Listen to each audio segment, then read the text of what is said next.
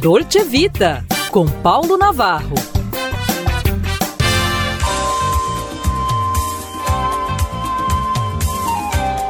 Olá, amigos! Em pauta, início e fim de festa, passando pelo meio da festa.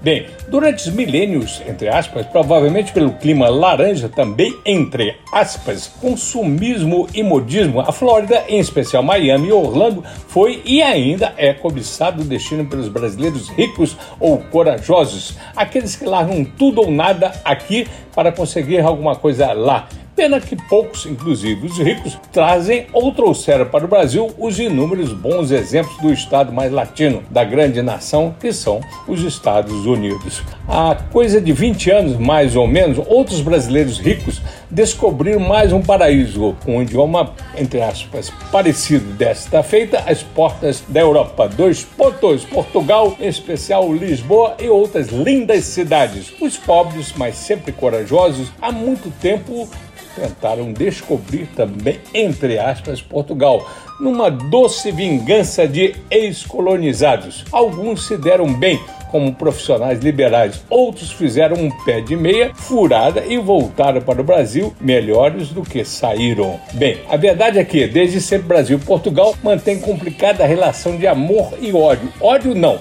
estranheza. Parece que os papéis ainda não estão bem definidos. O Brasil é uma potência mundial que ainda expulsa seus filhos para o primeiro e o velho mundo, onde são tratados como cidadãos ou mão de obra. E Portugal está longe de ser um paraíso. Para os ricos, como sempre, problema nenhum.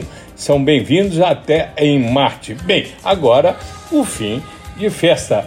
Nesta secular história temos novidades. O outrora simples, abre aspas, visto dourado está com os dias contados. Essa premissa de residência é, até o mês que vem, oferecida a quem investe pelo menos um milhão de euros na economia portuguesa ou compra um imóvel acima de 500 mil euros. Sistema que vigora desde 2012. E daí, gente, vale dizer que aí com um passaporte desse está integrado aí a Europa num todo, né? É isso aí. É gente que faz e acontece, que passa por aqui como você, nosso ouvinte aqui. Um abraço, minha gente. Paulo Navarro, PNC.